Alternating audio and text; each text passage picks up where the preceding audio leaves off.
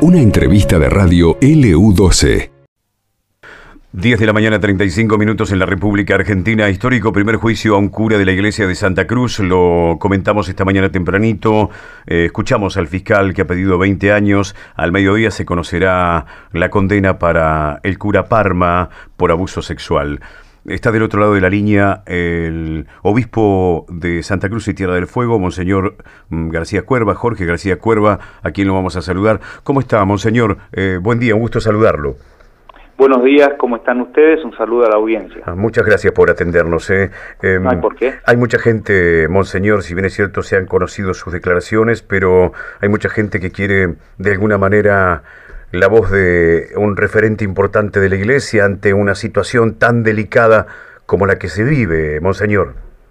Exacto. Eh, bueno, en este caso puntualmente, en el caso de, Parma, ustedes saben que así como hay una justicia secular, en la justicia penal ordinaria, que es la que está llevando a cabo este juicio, también hay una justicia canónica, una justicia, digamos, de, interna de la Iglesia que llevó adelante un proceso administrativo penal durante algunos años, desde que se tuvieron noticias de la posible comisión de los delitos en el año 2017. Y en el año 2019 se sancionó con la pena más dura que puede recibir un sacerdote, que fue la expulsión del Estado clerical. De hecho, yo fui a la comisaría de Puerto Santa Cruz con la notificación a Parma de la sentencia que se había tenido en ese momento. Y lo que hizo él, que tiene derecho por supuesto, fue apelar, eh, presentó un recurso jerárquico, apelar a otra instancia, que es en este caso la Congregación de la Doctrina de la Fe en Roma, en el Vaticano, ¿no? Del mismo modo que sospecho que hoy él, seguramente después de la sentencia, posiblemente también apele a una instancia superior en la justicia secular, ¿no? Entonces, digo, más allá de la cuestión eh, jurídica, tanto en la del ámbito canónico como en el ámbito de la justicia penal ordinaria, creo que lo que tenemos es que sentir, como digo, como dice el Papa Francisco, una, un profundo dolor de, toda la Iglesia, una profunda vergüenza que tiene que hacerse una vergüenza sanadora, dice Francisco, y el modo de hacerlo es haciéndonos cargo, el modo de hacerlo es, bueno, asumir esta terrible y dolorosa realidad acompañar a las víctimas y no cansar de pedirles perdón. Claro, exactamente eso le iba a decir, Monseñor, em, que se ha conocido que en algún momento la Iglesia lo, lo sobreprotegió, por decirlo de alguna manera. Em, ¿Se hace un mea culpa en este sentido? Sí, yo creo, a ver, igual creo que hay que ser eh, claros en los conceptos. Este sacerdote pertenecía a una congregación religiosa o instituto de vida consagrada, sería el concepto correcto. ese, ese instituto de vida consagrada fue suprimido por el Papa Francisco hace ya dos años, es decir, no existe más.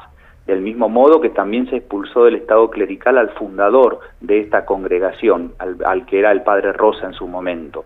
Eh, y la disposición de trasladarlo, de mandarlo a otro lugar, no dependía ni del Vaticano, ni del obispo Monseñor Daníbal, que estaba en ese momento, sino que era una disposición interna de este instituto, que precisamente por tener este tipo de conductas es una de las razones por la cual se termina suprimiendo, ¿no? O sea, se termina terminar, se termina con el instituto directamente en cuanto a su existencia.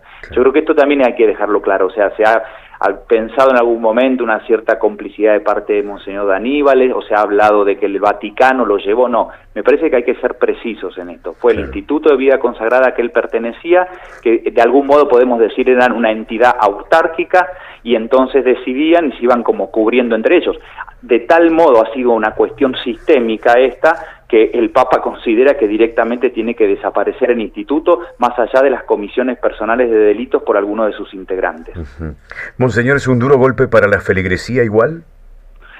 Eh, por supuesto, pero yo creo que es un, vuelvo a insistir, es un, un duro golpe que nosotros lo tenemos que hacer, eh, bueno, un poco como el misterio, decimos nosotros, de la cruz y la resurrección, ¿no? De nada sirve negar el tema, de nada sirve mirar para el costado, sino que hay que hacerse cargo de estos dolores grandes y, y por supuesto, como, como les expresaba esa frase de Francisco, sentir una vergüenza sanadora, ¿no?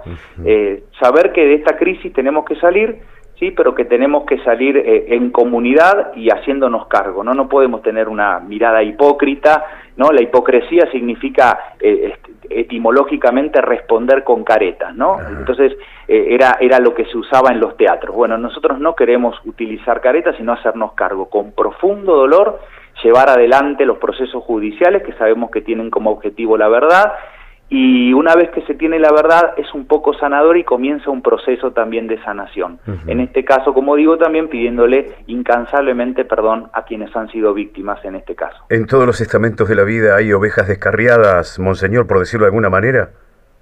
Sí, en realidad yo lo que diría es que en todos los estamentos de la vida y en todas las sociedades hay personas que cometen delitos. Ajá, claro.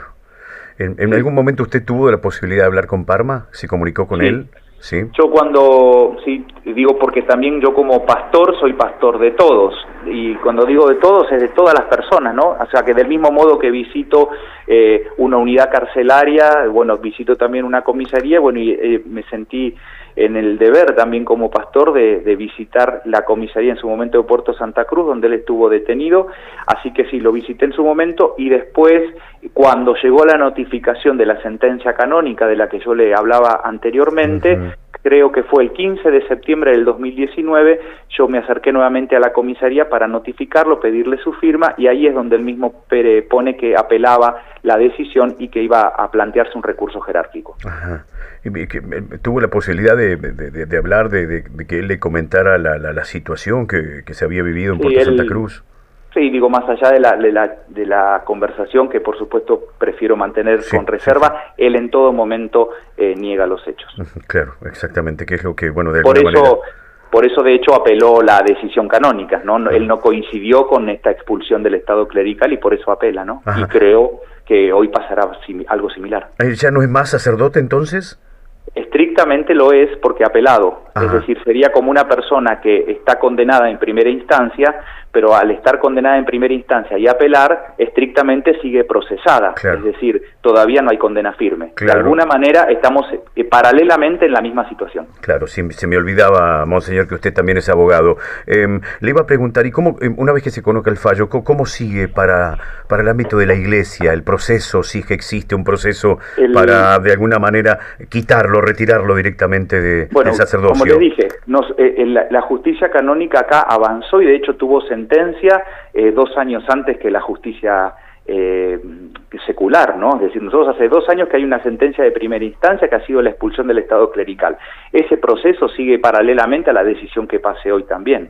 Si yo no sé dónde él quedará detenido, eso no lo sé, si es que volverá a la comisaría de Puerto Santa Cruz, considero y recomiendo y lo he hecho en todos los momentos que pude, creo que no era prudente que él estuviese en esa comisaría, en primer lugar, porque las personas detenidas eh, no, las comisarías no son lugar de detención, para Parma o para cualquiera, ¿sí? Para eso están las unidades carcelarias. Y en segundo lugar, porque él fue sacerdote en esa comunidad y me parecía que era hasta provocativo que siguiese detenido así.